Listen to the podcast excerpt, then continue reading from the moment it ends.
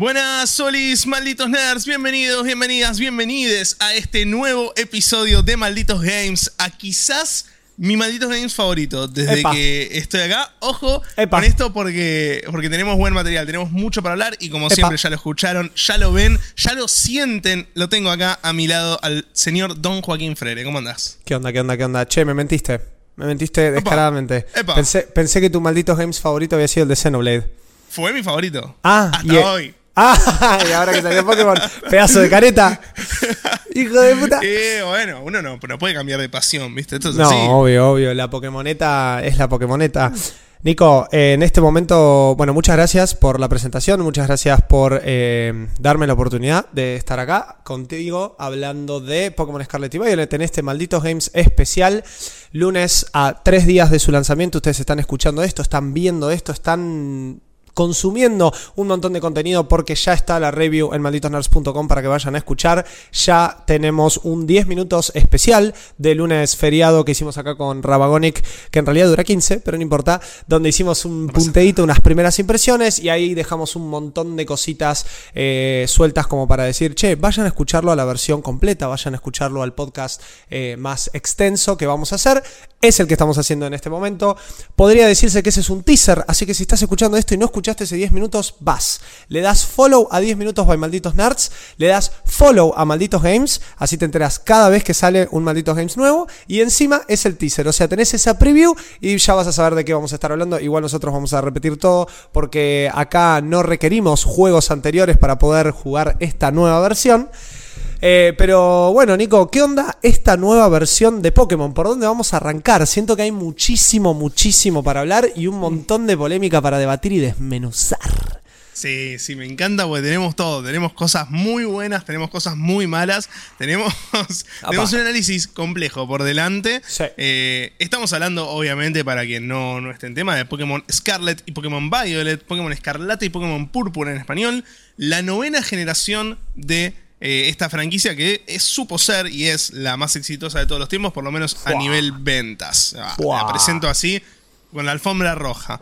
Eh, yo creo que el puntapié para arrancar a hablar de, de Scarlet and Violet es Sí. quizás eh, que es un mundo abierto, que es algo que nunca había sucedido en la franquicia, que también es algo que en los videojuegos un poco, no sé si decir que está de moda, pero sí que está en auge el tema de hacer mundos abiertos, de convertir las franquicias en mundo abierto. Quizás el juego de este año, uno de los grandes candidatos, es convertir al Souls en un mundo abierto. Sí, Eh, y y lo- así fue no con. Elden Ring. Así fue. Exactamente, así fue. Y Pokémon no, no se salió de esa, también pasó a ser mundo abierto. ¿Cómo sentiste, Juaco, el mundo abierto para arrancar? Dando los primeros pasos en Arceus, yo ya entendí que Pokémon tenía la posibilidad de migrar todo su gameplay y tenía la posibilidad de llevar todo su, su digamos, su dinámica a mundo abierto, tanto en cuanto a los combates, en cuanto a el atrape, en cuanto a la aventura, en cómo presentar el mapa, en cómo atravesarlo también, entre todo lo que vimos de Legends Arceus, que también parecía un presidente que se estaba sentando ya como medio fijo y ahora con Scarlet y Violet nos damos cuenta que no, nos damos cuenta que en realidad eh, Pokémon hace rato que viene coqueteando con estos spin-offs, llámese Let's Go, llámese Legends, en este caso eh, es ya un Pokémon mainline, pero sí me parece que desde Sword and Shield, con, esa primer, con ese primer acercamiento a lo que sería un open world en la famosa Wild Area, con todas las raids y un, digamos, una partecita muy chiquita, luego extendiéndolo a cada nivel dentro de Arceus y ahora finalmente en un mundo, como vos bien dijiste, Nico, completamente abierto en Scarlet y Violet, eh, incluso con sus problemas y todo, lo siento increíble, lo siento natural y sí siento que, incluso habiendo pasado pocos meses, y ya vamos a hablar un poco de eso desde el lanzamiento de Arceus, me parece que la fórmula termina de acomodarse. Yo entré esperándome como muchos probablemente hayan entrado también este fin de semana, esperándome algo distinto, esperando algo más parecido a Arceus, también debido a un poco el misterio ¿no? que hubo frente a todo lo que son los gameplays y las formas de jugar y los nuevos Pokémon de cara, como estrategia de marketing también, ¿no? De cara al lanzamiento Sí. de Scarlet y Violet.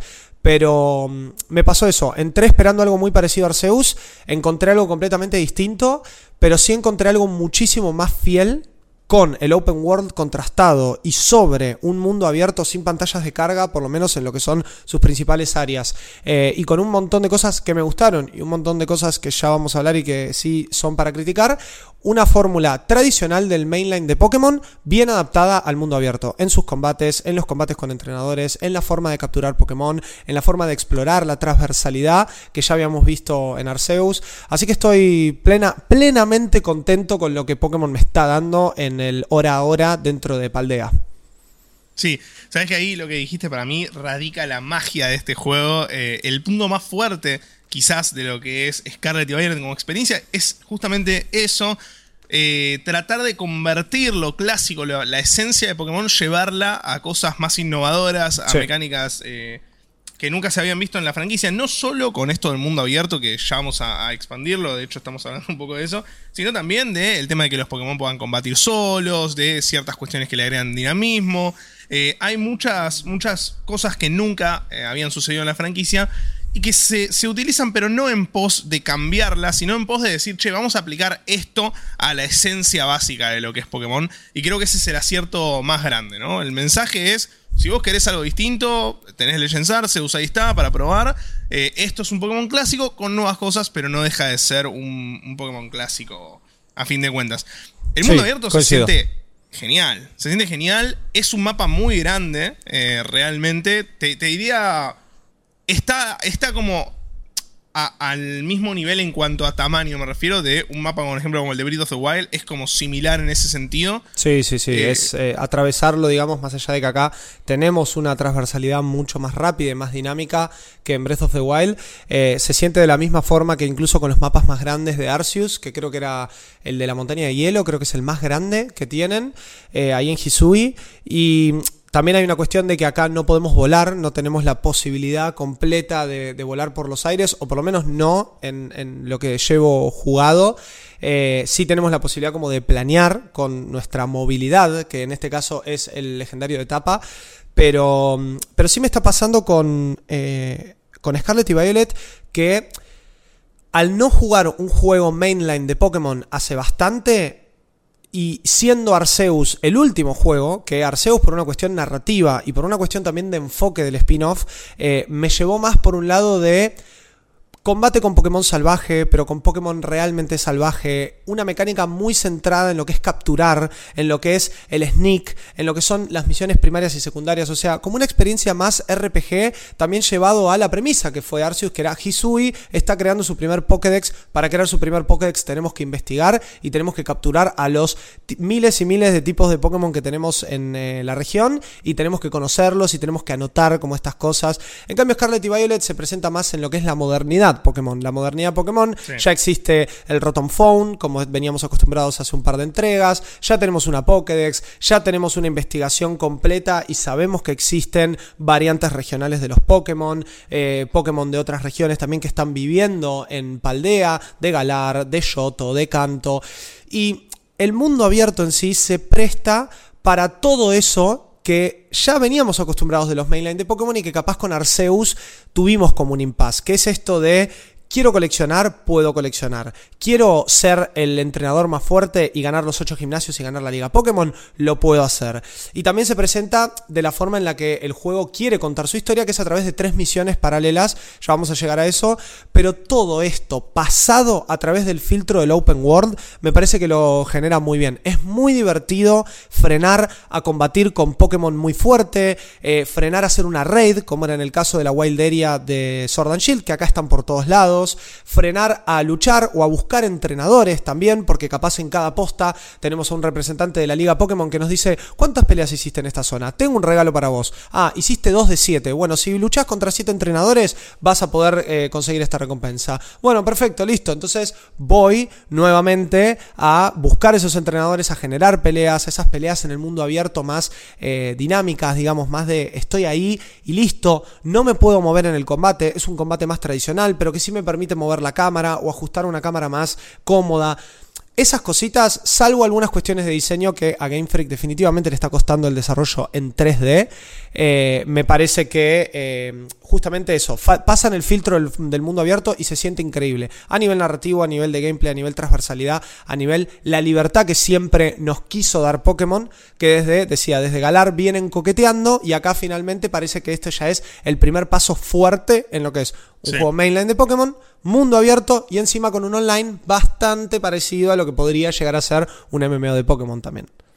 Sí, sí, me voy, a, agarrar ese punto para seguir la conversación, que es la libertad que te ofrece el juego, que me parece también uno de los puntos más fuertes para quien esté escuchando el podcast. Eh, el juego transcurre, vos las primeras 3-4 horas funcionan medio a modo tutorial, digamos, en la que vos, bueno, lo de siempre, ¿no? Tenés los starters, te presentan a los Pokémon, caes en la academia, que es como este hub del mundo abierto, eh, y ahí te explican que eh, básicamente el proyecto de la academia es la búsqueda del tesoro. Esta búsqueda del tesoro es, cada, cada estudiante tiene que ir a recorrer Paldea, un año escolar bastante particular, ¿no? Porque es como tienen clases, pero también pueden ir por ahí y hacer lo que quieran. Y con este evento que vos decías es eso, encuentren su tesoro. ¿Cuál es el tesoro? Cada entrenador lo sabe, ¿no? Claro, fíjate, eh, Exacto, ser el campeón, ser el más fuerte, atraparlos a todos, que es un poco también el eslogan y lo que nos viene vendiendo Pokémon hace un montón de años, ¿no?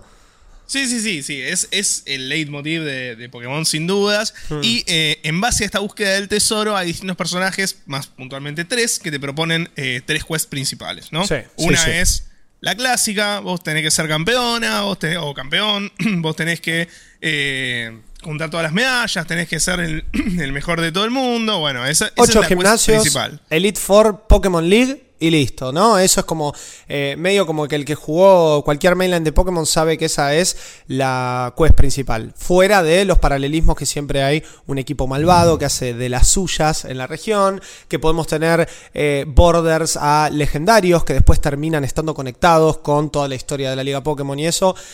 Acá te dan esta completa libertad y de vuelta, ya que veníamos hablando del mundo abierto, el mundo abierto tiene que ver con todo esto. No es coincidencia que te dejen moverte por cualquier lado y que te dejen hacer cualquiera de estas misiones principales a partir de la, de la academia si no tuviese el juego que permitirte eso para que vos puedas explorar el mundo como quieras, de la forma que quieras, por donde quieras, más allá de que obviamente hay zonas que son de más alto nivel de las que vos podrías estar eh, en el momento en el que tengas a tu equipo y en el, en el nivelado. Sí. Sí, bueno, ahí para mí hay, una de las también grandes magias del juego, que es, yo tenía mucho miedo cuando anunciaron que eh, los gimnasios, por ejemplo, no iban a tener eh, adaptación al nivel de tu personaje, ¿no? Que es algo bastante, bastante usado en los mundos abiertos, que vos, mm. cada entrenador se vaya adaptando en base a qué instancia del juego estás. Como eso no sucede, a vos te puede pasar que tenés un camino recomendado que te lo va diciendo el centro Pokémon, el que te dice, che, anda por acá, bueno, ahora te conviene por acá, ahora te conviene por acá, que sería como el camino de todos los Pokémon, ¿no? De ir en, nivel de dificultad, ir subiendo. Yo no me di cuenta que estaba esa mecánica, entonces yo me mandé.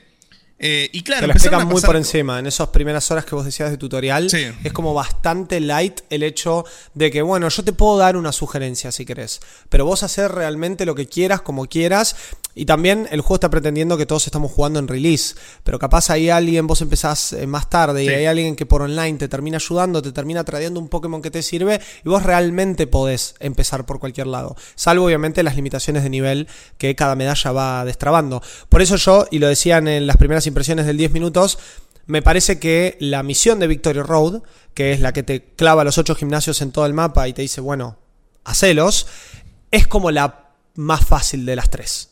Yo creo que es la más fácil. Si vos seguís el orden que decías recién.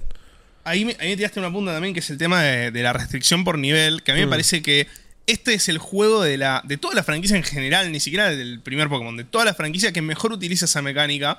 Por una cuestión de que en todas las generaciones pasadas era muy difícil que, no sé, que estés en el tercer gimnasio y de pronto tengas un Pokémon nivel 80. O sea, solo por intercambio te podía llegar a pasar eso, o que seas un limado que no sé, que esté 500 horas seguidas. Farmeando con los Six de la primera ruta, claro. Es como el, que, llegó a nivel, es como el que llegó a nivel 80 en el WoW levantando hierbas en la zona inicial, ¿entendés? Una cosa así, es tipo, bueno, vos podés hacerlo, sos un limado, pero no es la idea. No, queremos que juegues así.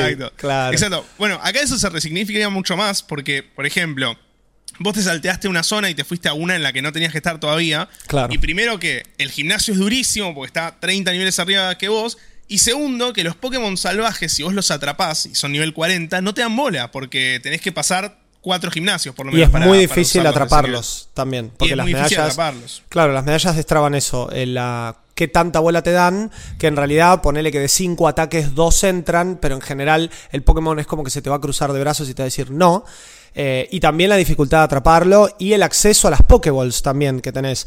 Eh, me sorprendió lo tarde que se accede a las Ultra Balls en, en Scarlet Sí. y Violet, justamente porque el juego quiere que vos vayas atrapando progresivamente, pero que también juegues con esto de hasta qué nivel puedo atrapar, hasta qué nivel tengo la facilidad de atrapar, qué comida como, ¿no? Porque es una mecánica también muy fuerte, la comento así rápido y después cuando toquemos gameplay lo vamos a ver más a fondo, pero qué comida como en esta cosa también muy típica del open world y de Breath of the Wild de tener las comidas que te dan stats, Xenoblade también lo tiene, eh, y justamente uno de los poderes de las comidas es el catching power. Entonces, si el catching power de grass lo tenés aumentado por una comida, todo lo que vayas a, a capturar tipo pasto, por más de que sean muchos más niveles y vos no tengas la medalla todavía para atrapar eso, te va a resultar más fácil atraparlo. Sí, sí, sí. Es, es- esas limitaciones y ese tipo de juegos con el nivel, con lo que vos podés atrapar en el momento, me parece que se resignificó un montón con este juego. Y, y le suman a esto de que es, es como el efecto de of the Wild de decir. Che, allá está Ganon. Tipo, vos lo podés ir a matar con un palo y desnudo si querés, pero va a ser un quilombo. Es, es eso, es eso. Tipo, vos podés hacer lo que quieras. Es re difícil saltearte los pasos, pero lo podés hacer. Sí, sí, sí. Entonces, Está, está disponible, digamos. Es, eh, Claro. no, no capaz ir al final, porque obviamente también a medida como nos va llevando la trama, hay una idea del centro de la región Paldea, que hay un cráter, que algo pasó y de a poco nos van a ir contando qué fue eso que pasó y hay una investigación al respecto. Yo creo que todo el juego eh, va a terminar decantando ahí, pero son varias horas antes en las que esto que vos decías, Nico, arrancamos, un tutorial bastante largo, eh, el comienzo en la Academia Naranja o la Academia Uva, depende de que esté jugando si es Scarlet o Violet. Toda esta cosa de la vida escolar, ¿no? Que es algo muy de los juegos de Atlus, muy de los juegos de persona, que incluso te digo que todas las escenas del colegio, que en muchas primeras instancias uno va pasando como distintos niveles de clase, ¿no? El nivel 1, el nivel 2, Sí. el nivel 3, hasta los finales. Y en esos niveles de clase, en un principio parece más un tutorial, como me estás contando cosas que yo como jugador de Pokémon ya sé, pero después empiezan a dar ciertas pistas, como por ejemplo cómo evolucionar cierto tipo de Pokémon, o cómo conseguir ciertas variantes regionales, o algunos beneficios que tiene ciertas comidas. Es como que te van contando así, eh, y ni hablar de todo lo que es lateralización, que ya vamos a llegar a los combates y vamos a hablar de esta nueva mecánica que bordea un poco una mezcla entre la Mega Evolución y el Z-Move.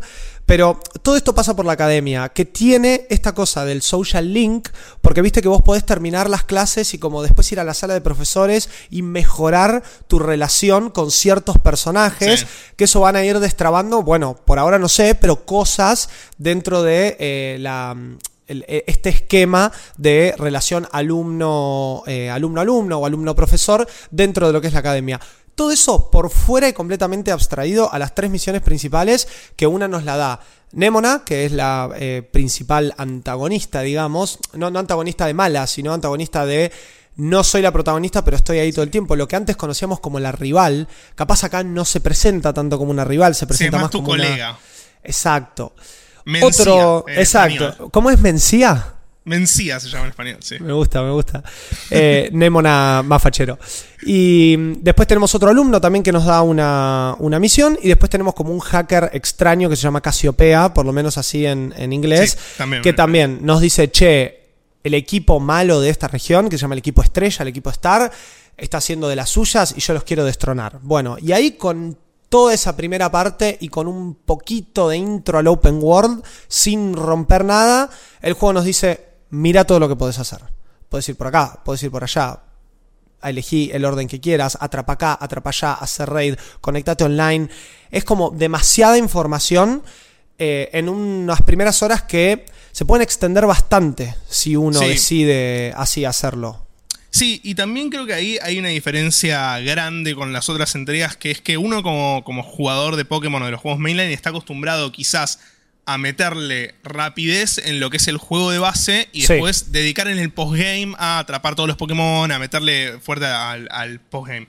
En este juego no hay mucho postgame, la verdad. Eh, también creo que tiene que ver por esto, porque está más planteado de la otra forma. Está planteado para que vos lo juegues tranquilo, que vayas haciendo lo que quieras, que le metas incursiones, que metas multiplayer, que metas todo esto extra, dice Juaco, que metas las quests. Eh, y el postgame creo que llegará eventualmente con los DLCs, que en caso de Mm. Sword and Shield para mí fueron lo mejor del juego. Creo que acá va, va a haber buenos DLCs que van a, van a complementar eso.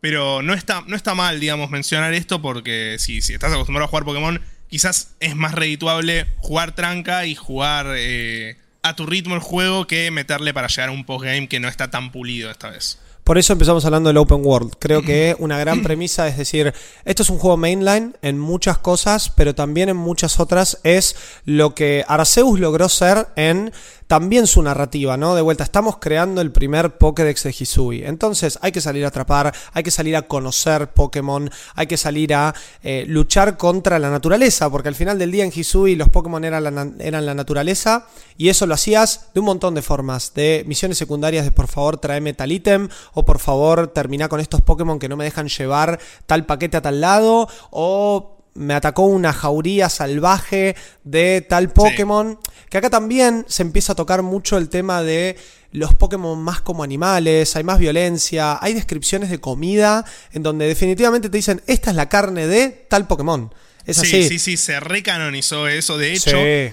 Hay una mecánica nueva ahora que vos las MTs, eh, que son estos, estos movimientos que podés aprender mediante un disquito. Sí. Eh, las podés como craftear con claro. cosas de los Pokémon. Y las cosas de los Pokémon son tipo, no sé, pezuña de lechón, tipo pluma de. de, de y te aseguro que un lechón murió para poder sacarle esa pezuña y que vos la uses en un crafteo. es así, corta la bocha. Está como mucho más naturalizado eso que creo que, que, se la jugaron ahí un toque porque nunca lo habían quizás hecho. Eh, pero está bueno, está bueno que, que sume eso. Quizás otro aspecto para mí del Open World, algo que Hmm. Siento que no está profundizado del todo. O sea, si, siento que queda más de los Pokémon anteriores y que a futuro va a haber que cambiarlo. Es que las personas están como demasiado estáticas, digamos. Como que no, no tienen la vida que, que, deberían tener en un open world. ¿no? Eso, es bien de, eso es bien de Pokémon tradicional, ¿no? Que están como medio en este formato 2D, todos medio haciendo lo mismo y que cada vez que llegas al pueblo no cambia mucho. Acá eh, los entrenadores que están en las rutas no te ven y te llaman directamente a pelear y viste que a veces uno si estaba más apurado o estaba medio en bolas con eh, la vida del, sí. del, equipo, intentaba evitarlos. Acá son completamente opcionales, vos les tenés que hablar para que el combate inicie. Y me pasa eso, me pasa que es como, bueno, estás ahí quieto. No es que estás caminando por ahí y capaz puede, a alguno le pinta decirte, che, vamos a batallar, o a otro vos le hablás, pero están haciendo otra cosa. El mundo se siente muy abierto, pero a la vez también se siente vacío. Lo único que le da vida al, al, mundo son los Pokémon. Y los Pokémon sí. realmente tienen comportamientos de animales salvajes. Se juntan en jauría, vuelan juntos. Si son una eh, parva de pájaros, se, se, espantan. Muchos corren porque te tienen miedo. Otros te atacan. Por ejemplo, los tauros que aparecen corriendo, tipo, permiso. Limadísimos. Sí, sí, sí, están relimados los tauros. Eh, inician el combate. Muchos otros, por ejemplo, eh, se ponen alrededor de un ítem, ¿no? De una Pokébola de estas que, que brillan, que encontramos varias en el mundo abierto.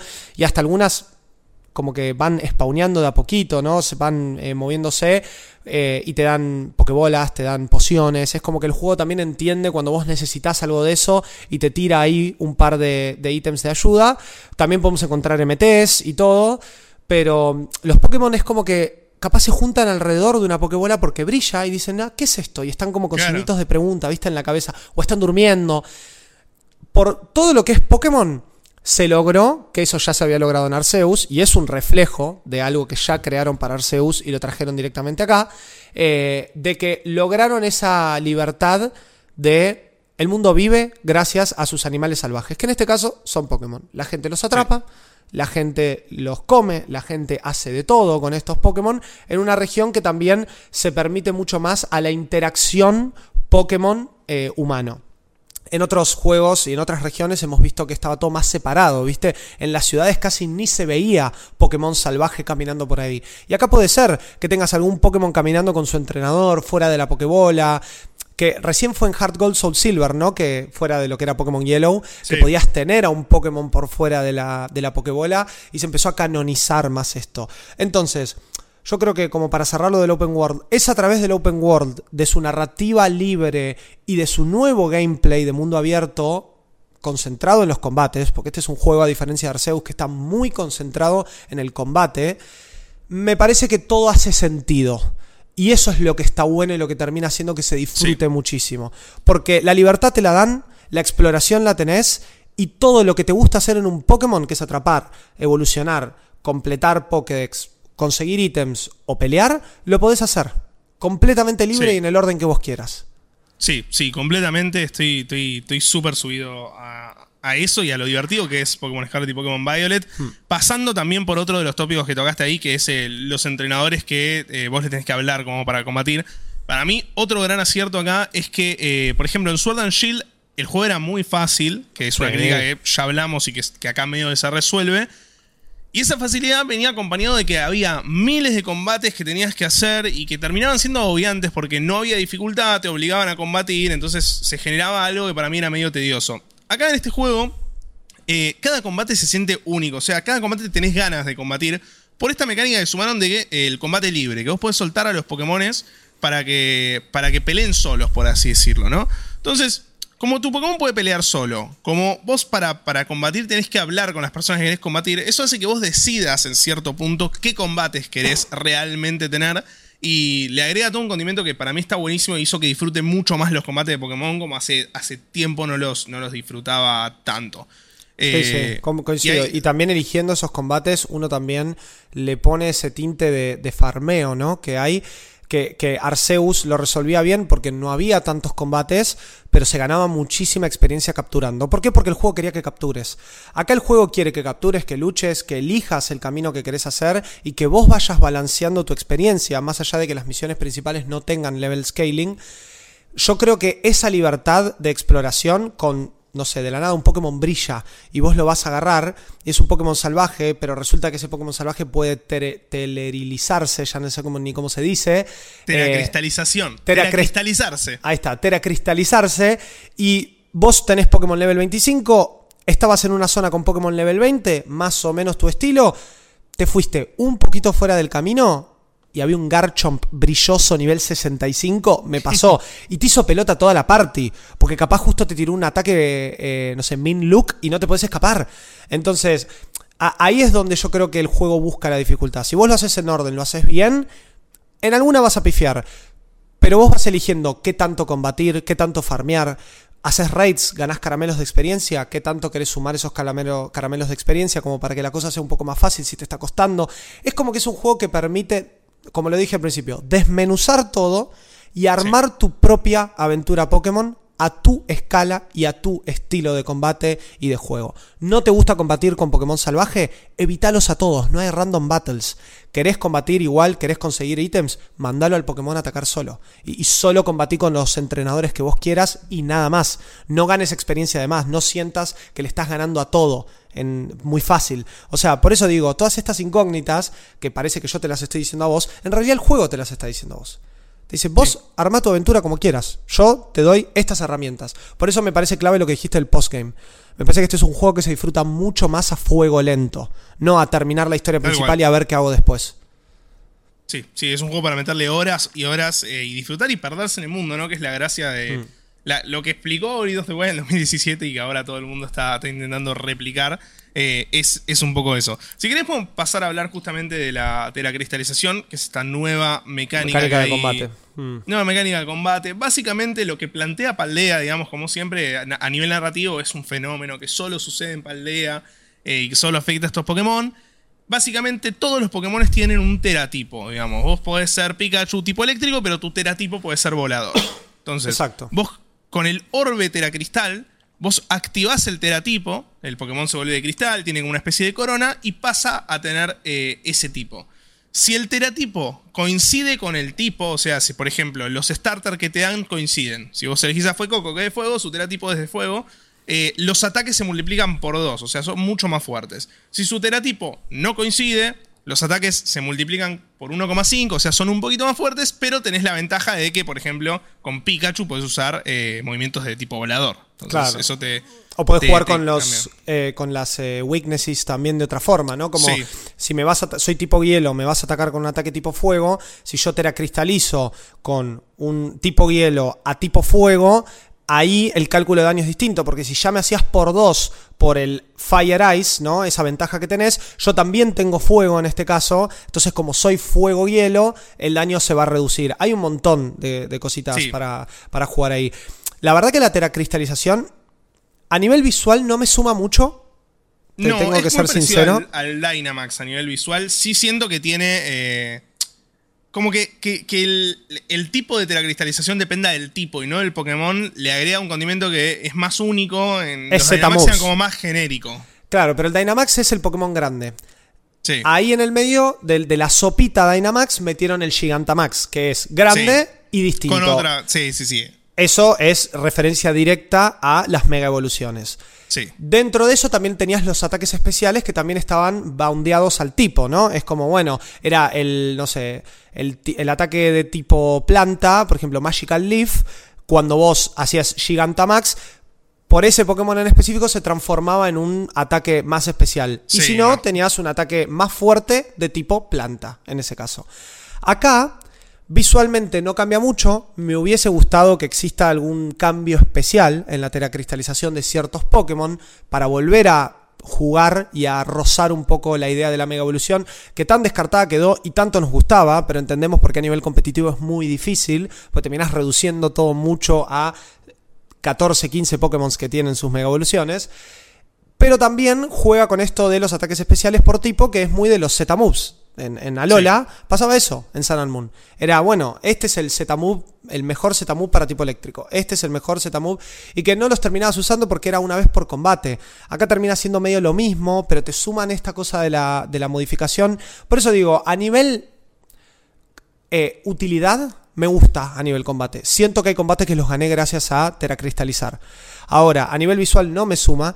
Y a nivel narrativo, por lo menos, sin haber terminado casi habiendo terminado la segunda misión libre hasta este momento y habiendo terminado una y bastante avanzada la tercera, no me terminaron de explicar mucho de qué se trata. No, no, es algo que sí hay, hay, como explicaciones, no hay, no hay mucho lore detrás, digamos. Exacto. Eh, en, siendo que en Galar quizás sí estaba a nivel narrativo mucho más explicado. Porque, más es al final, pero desde el principio te decían, acá pasa algo en donde en ciertos lugares se abren estos portales y los Pokémon pueden evolucionar y por eso construimos los gimnasios acá y por eso en Galar se juegan las ligas, las competencias y todo de esta forma, pudiendo hacer Gigantamax y por eso tenías los mega estadios y todo. Acá es como todo que volvió a ser más chico porque la teracristalización pasa por este orbe que vos decías, que este orbe se recarga cada vez que nosotros vamos a un centro Pokémon.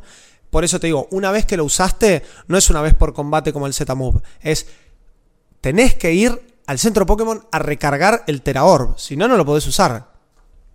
Sí, sí, sí. Es una vez, una vez cada tanto, digamos. quizás es una más estratégico. tanto, más estratégico. Es una función más para usar en gimnasios o en cosas así, no tanto para cuando estás de, búsqueda de casa y todo esto. Siento que es una mecánica que en cierto punto es muy parecida al Dynamax a nivel lógico, digamos. Eh, pero que aporta mucho a, lo que es el competitivo. Siento que va a agregar mucha variedad desde ese lado. Que creo que es, un, acierto por ahí. Claro, es, que yo creo que Scarlet y Violet también era para Pokémon una parada obligada en el próximo paso de lo que es el competitivo del BGC, ¿no? Del Video Game Championship de Pokémon. Eh, veníamos con Sword and Shield, veníamos con eh, digamos, ciertas mecánicas que ya habían quedado un poco viejas en un juego que también quería presentar otra cosa en su momento. Hoy en día el Open World es más para la parte de gameplay, más para el jugador casual. Eh, el jugador competitivo va a disfrutar del Open World, va a disfrutar de todo esto y después va a querer armar su equipo con el brideo, con todo lo que conocemos, nuevas formas también y un montón de cambios. Por ejemplo, el Pokerus no existe más, que es esta enfermedad Pokémon que se transmitía eh, por tener al Pokémon con Pokerus en la party, que era medio random cuando lo atrapabas y hacía que los eh, stats aumenten mucho más rápido. Bueno, ya vamos a ver cómo se va a empezar a desplegar el competitivo por este lado.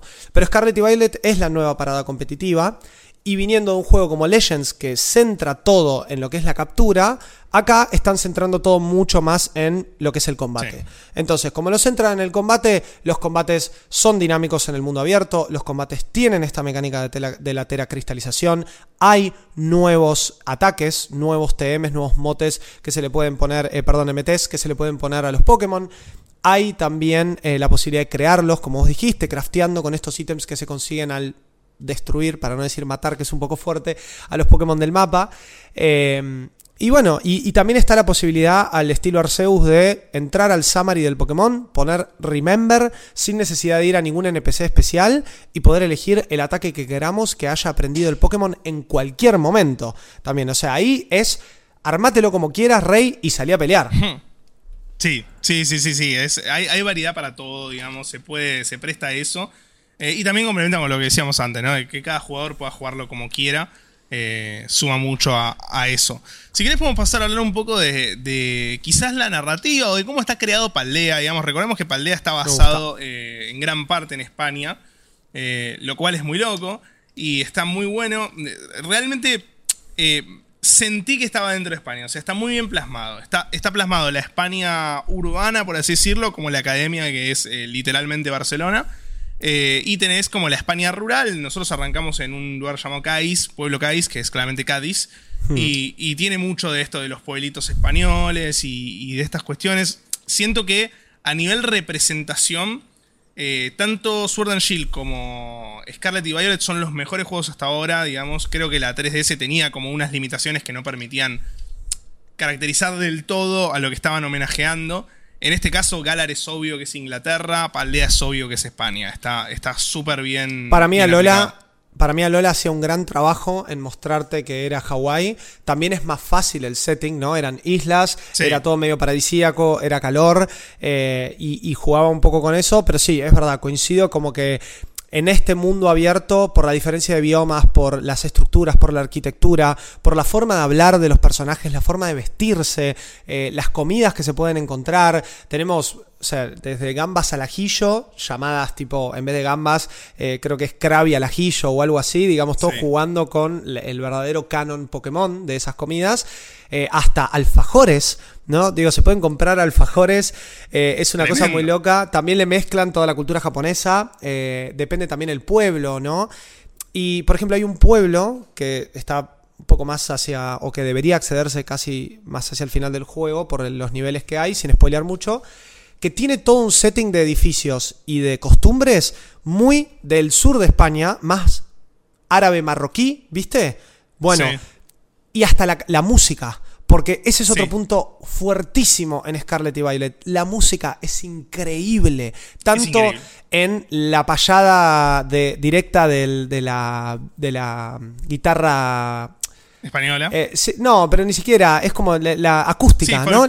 Folclórica. exacto, folclórica española y, juegan con eso. Flamencosa, ahí está. Flamencosa es una gran eh, forma de definirlo.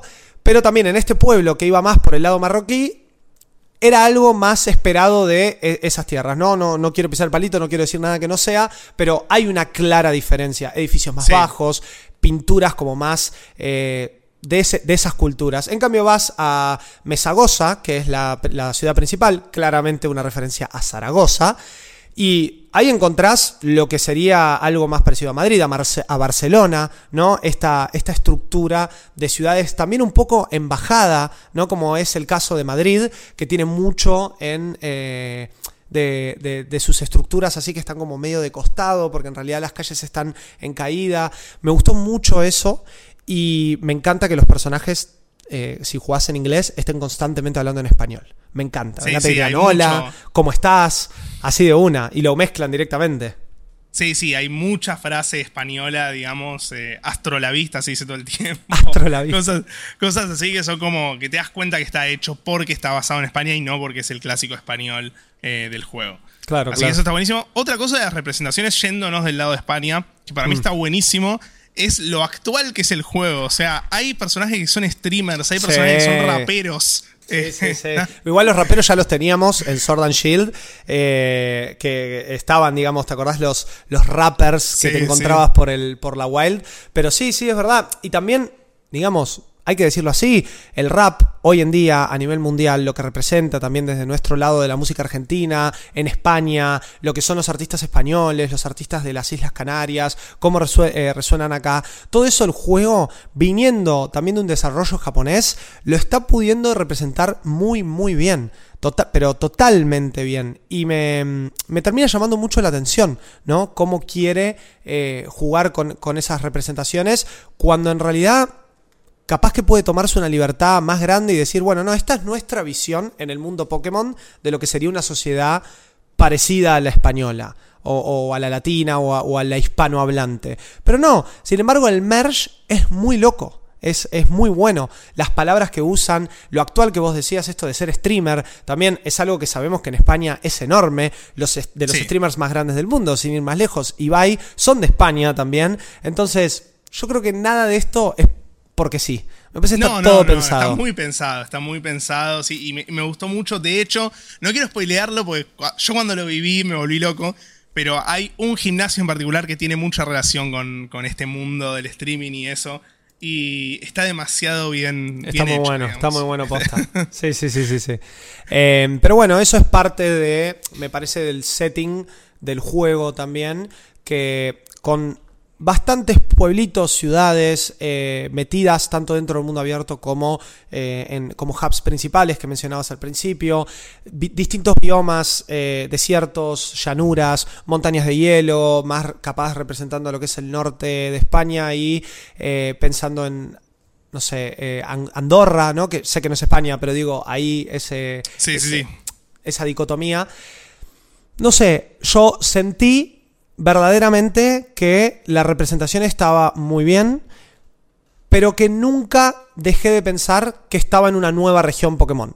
Sí, en una sí, región sí, Pokémon que busca hablar del pasado, del futuro, de los fósiles, de eh, la investigación científica alrededor de los Pokémon. Esos son temas también que se tocan en su narrativa y que me parece que complementan un poco toda esta construcción de mundo que el juego quiere hacer. Sí, y ahí para, para cerrar, digamos, lo que sería, aparte quizás representación o narrativa, me parece importante decir que está, para mí, mucho mejor que, que en Galar. Digamos, había muchas críticas a Galar al, al compañero, si no me equivoco, se llamaba Paul, sí. que como que te llevaba de la mano todo el tiempo y era como medio pesado. Acá tenés, no solo tenés libertad, sino que la narrativa corresponde a esa libertad. Es como claro. estamos investigando esto y vas, vas a ir avanzando a poco en, en esas cuestiones.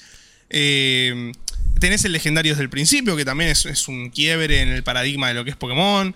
Siento que hay, muchas cosas que la historia te puede gustar más o menos, tampoco es que tiene una historia súper profunda, no es black and white, pero, pero sí está bien, digamos, y acompaña mucho al sentimiento de libertad de vivirlo como quieras. Voy a ser 100% honesto en su representación en los pequeños tintes de cada misión principal a nivel narrativo, en la libertad, en encontrarme Pokémon nuevos que no conozco prácticamente nada gracias a la estrategia de marketing que llevó adelante eh, de Pokémon Company, tanto para Arceus como para este de casi no contar nada. El juego salió y oficialmente no se conocían las terceras, las segundas y terceras evoluciones de los, de los starters. Entonces, me parece que todo eso complementa a un juego que definitivamente no va por el mismo lugar que un mainline, ni siquiera Galar, que ya era distinto a te estoy hablando de un gold, de un silver, sí. de un red, de un blue, incluso de un perla y diamante.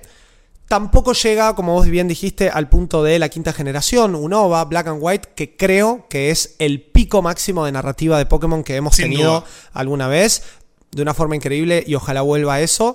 Pero bueno, sin tanta narrativa, pero sin tanta linealidad, creo que hoy Pokémon se reinventó con un mundo abierto, con una eh, nueva región bien representada, con un montón de Pokémon nuevos, pero un montón de Pokémon nuevos, debo haber visto ya más de 60 nuevos, fácil, eh, y obviamente mezclados con variantes regionales, o sea, creo que es un poco el acumule que venimos viendo desde, me atrevería a decir a Lola, porque capaz sí. X e Y fue bastante más tradicional, salvo por las mega evoluciones. Pero capaz X e implantó esto de, che, vamos a agregar nuevas mecánicas de combate. Alola dijo, che, vamos a, agregar variantes regionales. Después salió Let's Go y dijo, che, vamos a cambiar un poco el gameplay. Después llega Galar y te dice, che, vamos a agregarte un mundo abierto. Después Arceus te extiende eso y te dice, che, vamos a agregar mecánicas realmente de combatir en el mundo abierto, sin pantallas de carga, eh, en los combates, etcétera. Y acá de la nada todas esas piecitas fueron como los naipes que me armaron esta superestructura, exacto, en Scarlet y Violet, que tiene muchísimo por mejorar, muchísimo por solucionar también, pero que se nota, y esto lo hablábamos eh, hoy a la mañana fuera del aire, Nico, son estos primeros pasitos, tanto en Pokémon en 3D, como en mundo abierto, como en online, compartido, medio MMO, ahora vamos a hablar del online, eh, que, no sé, no sé cuánto se va a demorar Pokémon Company en realmente hacer ese juego definitivo. Sí me parece que todas estas entregas nos dejan un puchito y que de a poco las van metiendo, pero sin atolondrarse, sin meter todo. Porque, por ejemplo, en Arceus había misiones secundarias y acá no las hay. No entiendo por qué. Entonces, es como que siempre me faltan 5 para el peso, pero a la vez empiezo a visualizar antes de Scarlet y Violet, y acá termino de visualizar hacia dónde quiere ir la franquicia. Y estoy completamente de acuerdo con eso. Sí, sí, completamente de acuerdo. Yo también de mi lado. Ahí tiraste el palito de que vamos a, vamos a pegarle al juego, pero falta para eso. Vamos a hablar antes de, del apartado artístico, por ejemplo. Sí. Que ya hemos hablado de. Cambió, ya hemos hablado de la banda sonora, eso ya lo, ya pasamos ese episodio, digamos, es excelente, acompaña perfecto. A estas nuevas visuales hay una dirección artística nueva. Eh, vos mismo lo dijiste atrás de cámara y me parece la mejor definición, que es más realista, pero tirando a Toon. Es como. Sí. Está, es verdad. está por ese lado y creo que, creo que está mejor, se ve mejor que, que Galar, ¿no? Sí, sí, se ve. Galar es eh, el borde del realismo con todavía esa cuestión más eh, caricaturesca. Acá yo creo que apuestan más por el realismo que vimos en, en, Arceus. Pasa que Arceus todavía seguía utilizando el diseño de personajes y de caras más anime, por así decirlo. Sí. Eh, más japonés, capaz. Acá se animan un poco a salir de eso, se animan un poco a hacer una eh, dirección de arte para los personajes más humana, pero sin embargo sin dejar de o sin hacer que contraste mucho con los diseños de los Pokémon, que siguen siendo los mismos, tienen nuevos modelos, bastante más detallados los Pokémon, y es un punto muy se ven fuerte. Mucho mejor. Se ven mucho muy mejor todos fuerte. los Pokémon. Sí, sí, sí. Estoy de acuerdo con vos, Nico. Muy fuerte ese punto en esta entrega. Eh, ha cambiado por completo eh, lo que es ver a un Pokémon en el mundo abierto, lo que es ver un Pokémon en combate. La definición de lo que es un Pokémon con escamas, lo que es un Pokémon con plumas, lo que es un Pokémon que tiene eh, cuernos que le salen, garras, el tamaño con el que juegan también los Pokémon, la diferencia de tamaño y que un Pokémon que antes en un combate preestablecido se veía casi del mismo tamaño, hoy puede ser súper chiquito al lado de un humano con proporciones más... Eh, humanas, valga la redundancia, al lado de un Pokémon como, no sé, Donphan, que es gigante, al lado de un, no sé, Caterpie, por ejemplo, para Sí. tirar un ejemplo. Eso Sí. me parece que cada vez lo fueron logrando más. Los nuevos modelos lo permiten, está súper bueno como lo, como lo tienen. Eh, y me parece que, que también ayuda en este nuevo apartado artístico que capaz si se siente vacío o raro en muchas zonas del mundo abierto y del mapa abierto, se lo adjudico más a sus problemas de performance y a sus temas técnicos que al apartado artístico, artístico en sí. Porque Arceus, cuando logró andar bien, casi dos, tres semanas después de su lanzamiento, el mundo estaba vacío porque narrativamente tenía que estar vacío. Era la naturaleza completa, no había civilización. Estaba, era todo lo que había. Acá es lo que vos decías antes también con lo de los NPCs. Hay algo por ahí, hay alguna que otra posta, hay algo, pero la gente está parada sin hacer nada, la gente no interactúa, hay como molinos o postas sueltas y salvo que te encuentres a uno que está haciendo un picnic, no, digo, mucho no podés interactuar, mucho no podés hacer. Entonces, ahí me parece que todavía tenemos esa, esa cosita de, de Arceus de mapa vacío pero lleno de Pokémon. Porque al final del día las actividades que están relacionadas con esta dirección artística porque todo se ve distinto, está pura y, y fuertemente relacionado con el explorar, perderte, atrapar, Sí. pelear, luchar. Creo que, que tiseamos bastante y tiene que ver con las visuales y ya podemos empezar a hablar de, de los aspectos técnicos del juego. Hmm. Eh, y lo fuerte, yo voy a ser categórico en este punto. O sea, a mí Pokémon es top 3 de mis franquicias favoritas de toda la historia. Bien. Este Pokémon, en base a todo lo que dijimos estos 40 minutos, me parece el mejor desde Black and White. Sin dudas, me parece que es un juegazo. Sacando de lado eso, digamos, eso no quita el hecho de que es una vergüenza cómo está el juego a nivel técnico. O sea, Sí. es inadmisible que una empresa como The Pokémon Company, que tiene más plata que, no sé, debes, es la desarrolladora quizás con más plata en el mundo. Que saque un juego así, a nivel alfa, a nivel técnico, eh, es durísimo. Sí, Nico. Eh, a ver, acá hay varios puntos los cuales agarrarnos, porque es verdad, ya hablamos del mundo abierto y de lo bueno que está, ya hablamos de su narrativa, lo que nos quiere contar o nos intenta contar esta nueva región y cómo se estructura eh, sus misiones principales, sus misiones de historia. Eh, y en, en, lo que probablemente terminen convergiendo las tres. Ya hablamos de su mecánica de combate, su captura, su foco en el combate a diferencia de Arceus.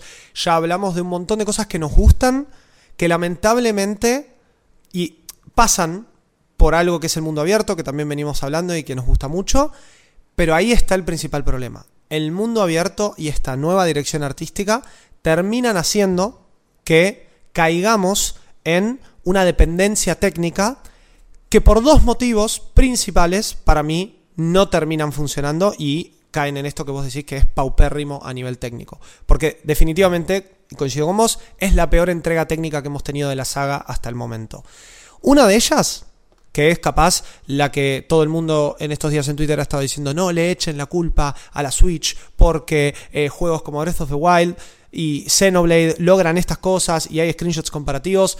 Vamos a ser francos y acá me voy a poner un poco eh, serio. La Switch tiene limitaciones de hardware, querramos o no. Esas limitaciones de hardware, y se lo digo como ex desarrollador, están atadas a primero el motor gráfico que monta el juego y qué tan preparado está ese motor gráfico para enfrentar las limitaciones técnicas que son reales en una Switch y a su vez también está completamente relacionado al tiempo de desarrollo que el juego tiene puesto encima, que sabemos que acá no fue mucho. Cuando se lo compara con Xenoblade, Xenoblade Chronicles 3 es un juego que tiene por lo menos 4 o 5 años de desarrollo encima. Estamos hablando de que la última entrega salió en 2017. También hay una pandemia de por medio, todo. Eh, mismo Breath of the Wild, con todas sus eh, eh, pateos, sus. no me sale la palabra, pero bueno. Retrasos. eso, retrasos. Em, y que además es un juego que estaba pensado para una generación anterior, como Wii U. Sí, es verdad que existe Xenoblade Chronicles X que se ve increíble y está montado en una Wii U, que sabíamos las limitaciones técnicas que tenía. Pero bueno, por eso, a eso voy.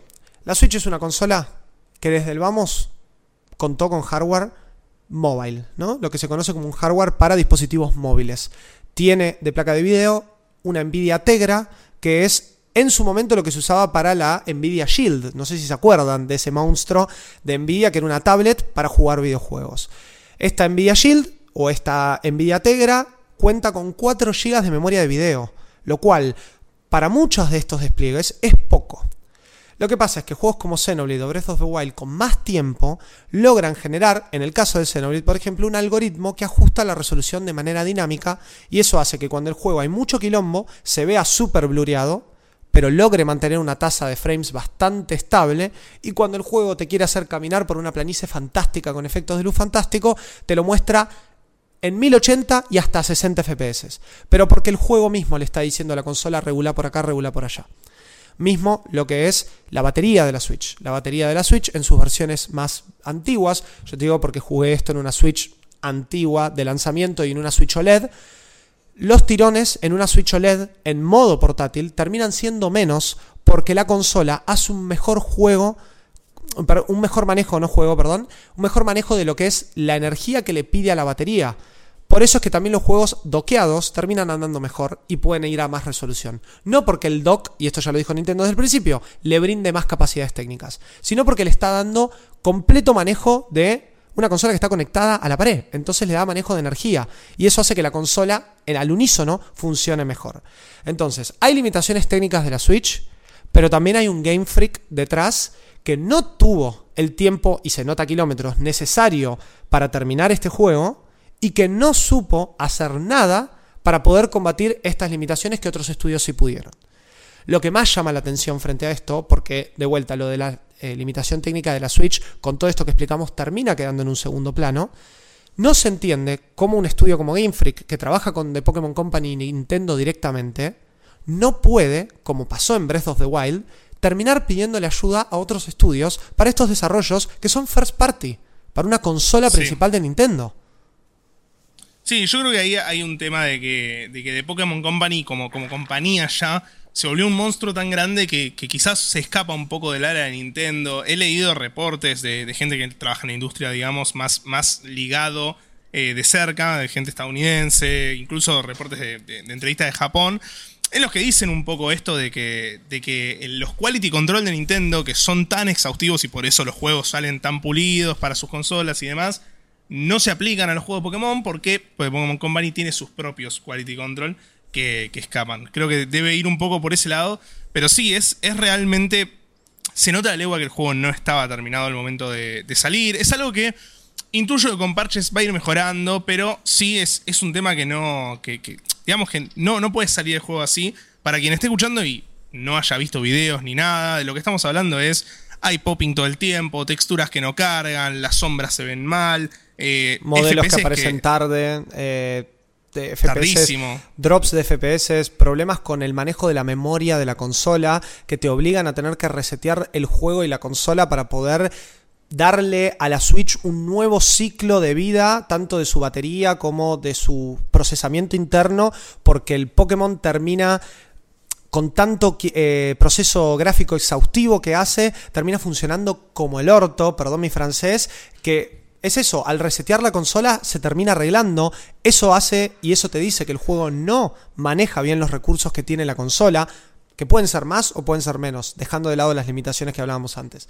Eh, entonces sí, son cosas que con desarrollo, con tiempo y con laburo encima se podían solucionar. Y no estuvo, porque no hubo tiempo. No, bueno, hubo tiempo y porque está esta maquinaria en la que seguramente la gente de Game Freak ya está trabajando en el próximo juego. O sea, hmm. y, tienen que mantener eso por todo el merchandising y por todo el negocio que tienen armado. Y terminaron de actualizar Arceus hace cuatro o cinco meses atrás.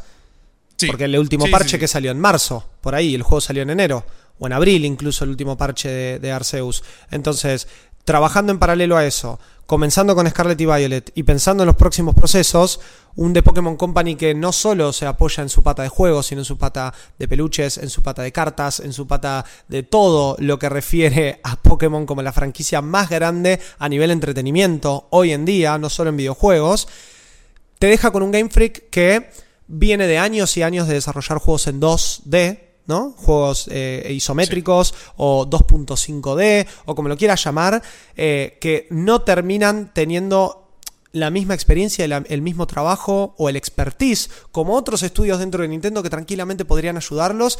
Y eso no solo se ve a nivel técnico y en sus fallas, como vos dijiste, Nico, de frame rate, de texturas, de todo, sino también en cosas tan básicas como, che, si yo estoy en un combate acá, ¿Cómo se acomoda la cámara? ¿Por qué la cámara se está metiendo adentro del modelo? ¿Por qué puedo ver el piso? ¿Por qué eh, el, juego no me bloquea la cámara y me dice, no, acá en este combate por cómo estás parado no lo podés ver? Porque nunca se pensó eso. Porque Game Freak no es un estudio que sepa desarrollar juegos en 3D. Vamos a decirlo así. Y parece una ridiculez porque desde XY que vienen haciendo juegos en 3D. Pero no, porque XY, eh, Alola, Galar, Perdón, a veces digo los nombres de los Pokémon, de los juegos y a veces digo los nombres de las regiones. Pero bueno, decía XY, Sun and Moon, eh, Sword and Shield. ¿Cuánto de 3D real y mundo abierto tienen? Solo la Wilderia. Y es muy poquito. No, y aparte también hay una cuestión de que todos los juegos desarrollados en Nintendo 3DS es un 3D muy particular. No es el mismo tipo de desarrollo que tienen los juegos en 3D de la industria en general y a lo que apuntan ahora con estos juegos. Entonces, sí, realmente yo creo que Sword and Shield y quizás Let's Go antes son como las primeras pruebas de este 3D que, querían hacer. Por eso, estamos hablando de que faltó tiempo de desarrollo, faltó acomodarse al hardware de la Switch, que querramos o no, nos guste o no, ya está limitado, y también faltó tiempo de capacitación, de, de, realmente llevar a una franquicia como Pokémon. Y la responsabilidad que es sacar un juego mainline principal de Pokémon en una consola que está en su mejor momento, que vende como nunca, que tiene dentro de lo que son los top 10 o top 20 de juegos vendidos en Japón, casi 5 o 6 títulos metidos en ese top. O sea, estamos hablando de una Nintendo Switch, una Nintendo y una franquicia como Pokémon en sus mejores momentos, convergiendo en este lanzamiento que a nivel técnico es paupérrimo. Sí. Pero sacando todo eso de lado, tenemos un juego increíble atrás, que muchas veces se pierde esa incredibilidad, vamos a decirlo, frente a sus errores técnicos. Queda el gusto agridulce, queda el gusto agridulce. Eh, yo creo que gran parte de las cosas se van a solucionar con parches. Hay cosas que la veo difícil, o sea, hay pantallas de carga que realmente duran mucho. Hay personajes que, si te alejas 10 centímetros, caminan en cámara lenta. O sea, no es un tema de que bajan un poco los FPS, caminan en cámara lenta directamente. Todo el juego va en cámara lenta en esos momentos. O sea, es. Eh, o también juegos, como estamos viendo justo en este momento en la versión audiovisual, de lo que claramente son pantallas de carga escondidas o juegos de cámara para cargar modelos a la distancia que no están pulidos. Vos estás en una ciudad y el juego te oculta edificios, te baja la cantidad de frames de animaciones de personajes que vos claramente estás pudiendo ver. Y me ha pasado hasta en cutscenes de ver personajes caminando por atrás del principal y que iban en cuotas, boludo. O sea, es la mejor forma de definirlo. Van, van a 24 frames, a diferencia de los 30 y pico en los que está corriendo el juego. Entonces hace un ruido visual tremendo. Y vos decís, esto no habla de otra cosa que un juego en estado, bueno, no sé si alfa es la palabra, pero un estado de prueba. Y ese estado de prueba indica que todavía le faltó este control de calidad que vos decías que Pokémon Company tiene aparte de Nintendo. Bueno, de Pokémon Company, Game Freak, Jorge Nintendo, a quien sea que haya que hablarle. Pónganse las pilas. Sí, y es hora que empiecen a revisar estos procesos, es hora que empiecen a revisar sus tiempos de producción y darse cuenta que si Scarlet y Violet tenía que salir el año que viene, pero mejor, a nivel técnico, con más cosas, con más contenido, no hay problema, hagámoslo. Vamos a esperar lo que haya que esperar. A mí me sorprendió muchísimo, decime vos, Nico, que sos el que más sigue el minuto a minuto Nintendero, porque sos nuestra representación, nuestro sacerdote Nintendero en esta gran misa. Eh, decime vos, ¿no te pareció raro que en el mismo año que hagan un lanzamiento tan grande como Arceus salga también Scarlet Violet? Es que es rarísimo, y es rarísimo, y yo creo que, lamentablemente, porque atenta contra todo lo que estamos diciendo ahora, eh, yo creo que es de Pokémon Company con impunidad, literal, lo voy a decir así. Porque es armar la maquinaria, o sea, yo, yo para los próximos 10 años de Pokémon lo que vaticino es, es esto, es que salga dentro de poco un nuevo Let's Go con la segunda generación, que salga de poco un Legends basado en la quinta, que salga el remake de la quinta, que salga en más spin-off en el medio, que salga después la décima generación, pero todo muy calendarizado para seguir un calendario de estrenos muy complicado de uno, dos, tres juegos al año, incluso hemos tenido en Switch, eh, sumado a todo el merchandising. O sea, es una maquinaria que mientras que los números acompañen y, están acompañando de sobra, no creo que, que Pokémon Company lo cambie.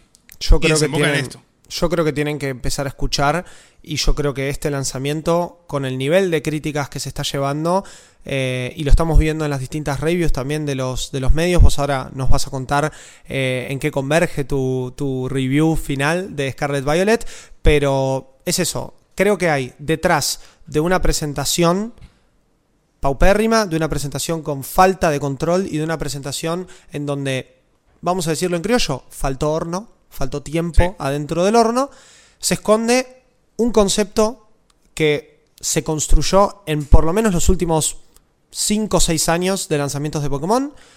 Un concepto que es acertadísimo y que va en paralelo con lo que los players de Pokémon venimos pidiendo hace tiempo. Pedimos Open World, tenemos Open World. Pedimos online, por más de que mucho no se puede hacer en este online. Tenemos online, tenemos la posibilidad de un mejor estilo MMO, sumarnos a una party de 4, cada uno hacer su vida, su historia, atrapar y no mucho más. Pero de vuelta, la Wild Area tampoco nos permitía más que las raids. Acá las raids las tenemos también. Eh, pero digo, esa experiencia online que va más allá de, en su momento, lo que era el cable link, en su momento lo que era la Nintendo Local Connection, para batallar, para tradear. Bueno, ahora cada vez vamos experimentando un poquito más. Y ese cada vez poquito más, a mí me termina dando una sensación muy, muy positiva hacia dónde quiere que, eh, hacia dónde quiere llevar Nintendo o de Pokémon Company a la franquicia. Por favor, sin estas presentaciones paupérrimas, técnicas. Sí, sí, sí. Y ahí si querés nos metemos con el último punto que nos falta hablar del juego, que es lo que, lo que venías diciendo en online, y tiraste la clave, porque para mí, eh, ver el progreso de lo que fue la Wild Area en el 2019, que se mm. convirtió en el Open World 2022, para mí eso es el online de este juego.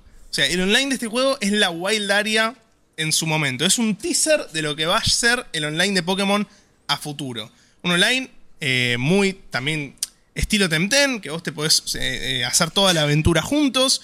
eh, pero que hoy por hoy no te sirve de mucho eso, sino más que para conseguir los Pokémon exclusivos de la otra versión, que sea más fácil entrar a las raids en conjunto, eh, poder acompañarse y estar juntos y estar jugando en Discord eh, mientras explorar, claro, pero, pero sin embargo con una experiencia online también llena de bugs.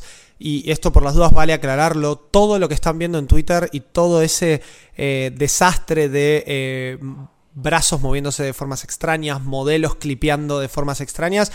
Te digo que el 80% de lo que vi está concentrado en el online. Porque claramente hay un problema. Imagínate un juego que ya técnicamente anda mal, tener que montarlo encima de un servidor. Con varios players a la vez, con hasta cuatro players que pueden estar en distintas puntas del mundo, con lag y con todo lo que eso refiere.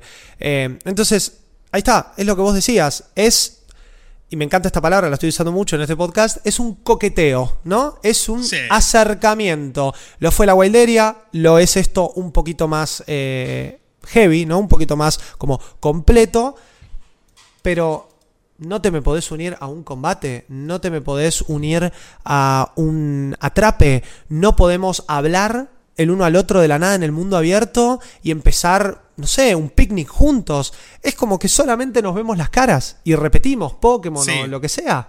Es muy raro. Sí, sí, sí. ¿eh? Es raro, es raro. Sí te da esa sensación medio MMO de cada uno hace la suya, vamos a las raids y si la ganamos entre todos, todos tenemos un luteo de ítems que nos van a reservir. Creo que hoy por hoy es un teaser hmm. Es, es, un modo que está bueno, digamos que suma, porque todo lo clásico, intercambios, combates, todo sigue estando de la misma forma. Lo que suma es esta experiencia compartida de poder acompañarnos. Y es un teaser de lo que creo que puede llegar a ser Pokémon Online en, el futuro. Sí, sí, sí, Nico. Y en resumen es esto, ¿no? Es un mundo abierto que se presta a una aventura que se juega y se atraviesa más a fuego lento, que quiere que exploremos, que quiere que conozcamos nuevos Pokémon de una nueva región, que tiene una historia interesante que contar, que la cuenta de una forma muy interesante que nos permite hacer un montonazo de cosas que no podíamos hacer antes, que nos acerca a esta experiencia que vos decías recién, más MMO, más online, más de mundo abierto, eh, que nos da un montón de posibilidades para combatir en cualquier lado, para sumarnos amigos, para compartir, para tradear, para jugar con esto de las distintas versiones, para explorar a cada legendario, tanto a Coraidon como a Miraidon desde el principio, eh, conocer personajes que de a poquito la historia te los va introduciendo y que hacia el final del juego se van complementando más, con una experiencia muy muy cálida como es la Liga Pokémon, con una experiencia más parecida a Arceus, como es la misión de los titanes, eh, que es esta misión de las hierbas y, los sándwiches, me encanta que sean hmm. sándwiches.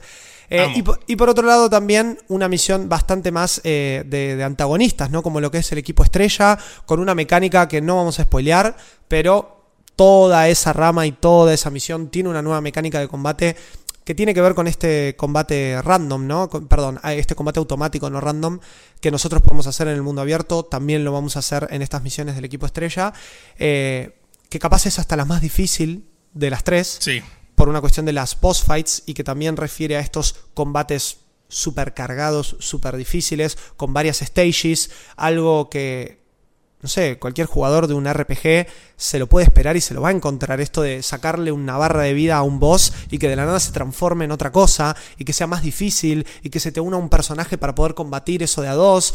Es todo bastante épico, acompañado de un apartado sonoro increíble que lamentablemente converge en una experiencia agridulce. Y esa es la palabra que vos usaste. Por sus problemas técnicos, por sus problemas de rendimiento, por eh, sus cuestionables eh, direcciones de arte frente a lo que es los problemas técnicos, porque la dirección de arte ya dijimos que nos gustó. Hay Pokémon nuevos, hay evoluciones nuevas, hay regionales, eh, formas regionales nuevas. O sea, todo eso me encanta. Y no puedo parar de jugar. Y estoy jugando los dos al mismo tiempo. Estoy jugando Scarlet por un lado y Violet por el otro. O sea, no estamos diciendo que esto no se disfruta. El fanático de Pokémon que está del otro lado escuchándonos, Nico, está jugando ya esto. Y si no lo está jugando, lo está a punto de jugar. Pero sí tienen que saber que se van a encontrar con este no sé cómo decirlo, con este quilombo. Este lindo quilombo. Es un lindo quilombo pero es un quilombo per se y es una mancha, también es verdad, en lo que es esta seguidilla de entregas que vos acá hace un ratito predecías, ¿no? Que capaz podía ser o cómo van a ser los próximos 10 años de Pokémon. Yo espero con la mano en el corazón, Nico, en serio, que esto sea una red flag para The Pokémon Company y para Game Freak. Sí, sí, ojalá que sí. Ya si querés tiro el puntaje que, le dio Malditos Nerds a Pokémon. Ah, ya. Me gusta. Que en este caso, en este caso fue un 8 sobre 10, que considero que es un buen puntaje. Bien. Contanos. Es un, es un puntaje que en mi cabeza termina siendo más agrio que dulce. Porque Pokémon Scarlet y Pokémon Violet me parecen no solo el paso acertado, sino el mejor paso en lo que era la evolución de Pokémon y hacia dónde iba la franquicia. Me parece que tuvieron en cuenta todo lo que, lo que se había criticado en los anteriores juegos y lo mejoraron, lo que no se había criticado lo mejoraron aún más y están yendo en la dirección adecuada casi que en todos los frentes. Es un juego que en mi escala personal podría ser un 9, podría ser un 10 incluso, eh, sin dudas, y termina bastante manchado y bajándole esos puntos, sobre todo por eh, todo, esto que venimos hablando de Pokémon Company, de no adaptarse a la consola, de los problemas que tiene, de los tiempos de desarrollo eh, fallados. Así que ojalá que a futuro, digamos, yo como consumidor de Pokémon, lo que espero de la próxima franquicia es que mantengan exactamente todo lo que hicieron eh, y que solucionen todo lo que, lo que estuvo mal, digamos, a nivel técnico, a nivel desarrollo, a nivel rendimiento. Así que me parece que Pokémon Scarlet y Violet son un gran juego, son un gran cierre de año. Si te gusta la franquicia, te van a encantar, te vas a volver loco. Si no te gusta la franquicia, yo creo que es el Pokémon por donde arrancar en Switch, digamos. Incluso con los eh, problemas técnicos, ¿considerás que alguien que nunca jugó Pokémon capaz eh, tiene que esperar? Bueno, te iba a hacer una pregunta, un poco me la contestaste, pero te la hago y si querés respondeme esto último. Eh, pero una persona que está fan o no fan de Pokémon, ¿no? Encuentra en Scarlet y Violet una opción capaz más amena a lo que los juegos de hoy son, como lo decías vos hace un rato, mundo abierto, etcétera, pero también con el tinte fuerte de Pokémon, de las batallas por turno, de capturar a los bichos, de evolucionarlos, de coleccionarlos. ¿Cómo, ¿Qué le dirías al fan de Pokémon o no, a la persona del otro lado, que después de ver toda esta polémica este fin de semana, frente a lo que es el lanzamiento y sus cuestiones técnicas, está diciendo, ¿entro o no entro en Paldea? ¿Estoy o no estoy para Scarlet y Violet? Hay un montón de gente que me preguntó sorpresivamente, porque no me suelen preguntar cosas, pero hay mucha gente que me mandó DM en Twitter y me dijo, che, pero la verdad que estoy viendo que esto está rotísimo, vale la pena, me lo compro, eso yo. Yo personalmente creo que un poco termina quedando en cada uno, hmm. pero mi visión a mí no me afectó para nada, digamos, o sea, sí terminé diciendo, che, qué cagada que está todo roto esto. Cuando se ralentiza te aseguro que estás puteando. sí, un poquito uh". estás puteando, pero no afecta la, experiencia, es un juego divertidísimo, es un mm. juego, como dijiste vos antes, no podés dejar de jugarlo una vez que arrancás. Así que solo te diría que no te metas si no estás seguro de que te guste Pokémon, digamos. Si no te gustan los combates por turno, si estás en duda desde ese lado, bueno, por ahí podés probar un Legends Arceus que es más dinámico en ese sentido que no hay tanto combate. Eh, pero si te gusta Pokémon y estás pensando en entrarle, entra. Entra de una porque está tremendo. Hablemos en unas semanas también con un par de parches encima, a ver también si podemos, aunque sea a través de las redes, tanto de malditos como de nuestros vivos, como lo que sea, nos escriben arroba jocofrera, arroba en redes también. Hablemos, charlemos, intercambiemos. Este Malditos Games es parte de todo el contenido que les estamos trayendo de Pokémon. Nico lo estuvo jugando el viernes pasado, todo el comienzo, con un gran, gran, eh, una gran votación en cuanto a los motes o no motes de los Pokémon, en cuanto a qué starter elegir. También tienen, bueno, todo este Malditos Games de una hora ya y cuarto casi, desglosando todo lo que es Scarlet y Violet. Tienen nuestro 10 minutos especial para un cortito y al pie. Capaz ustedes escucharon esto, quieren mandar a alguna amiga a escuchar un podcast, pero saben que no está para una hora entera, mándenle ese 10 15 en realidad minutos como para ir unas primeras impresiones súper rápidas de lo que es.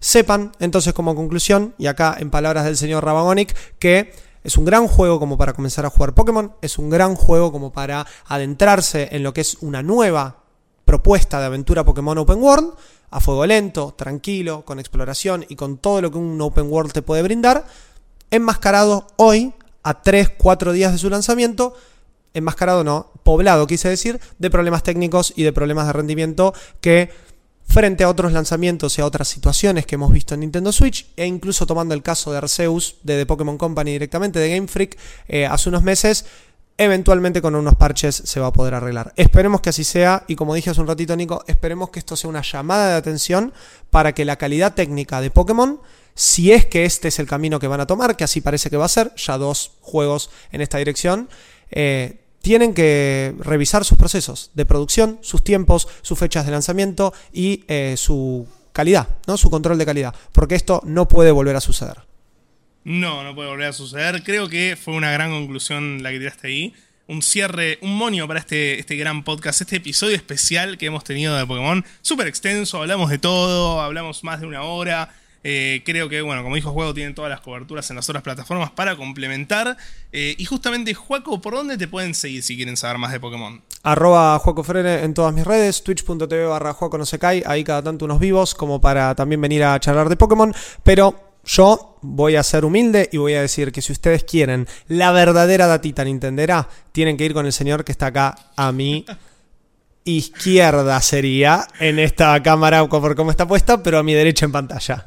Perfecto, muchas gracias, muchas gracias por, por esos honores eh, de las palabras de Don Juaco. Eh, a mí me pueden seguir en todos lados como Rabagonic y al medio lo pueden seguir como en todos lados, mejor dicho, como Malditos Nerds en Twitch, TV, en YouTube, TikTok, Malditos Nerds, BX. YouTube, Ahí va. Spotify con todos nuestros podcasts, la web, hay un montón de lados, hay un montón de contenido también. Así que gran podcast hemos metido a Juaco y creo que este, este es el fin. This is the end. This is the end, Nico. Muchas gracias por tenerme hoy. Vayan a jugar Scarlet y Violet si es que ya no lo están haciendo. Esperen a unos próximos parches. Nos vemos en el próximo Malditos Games. Adiós.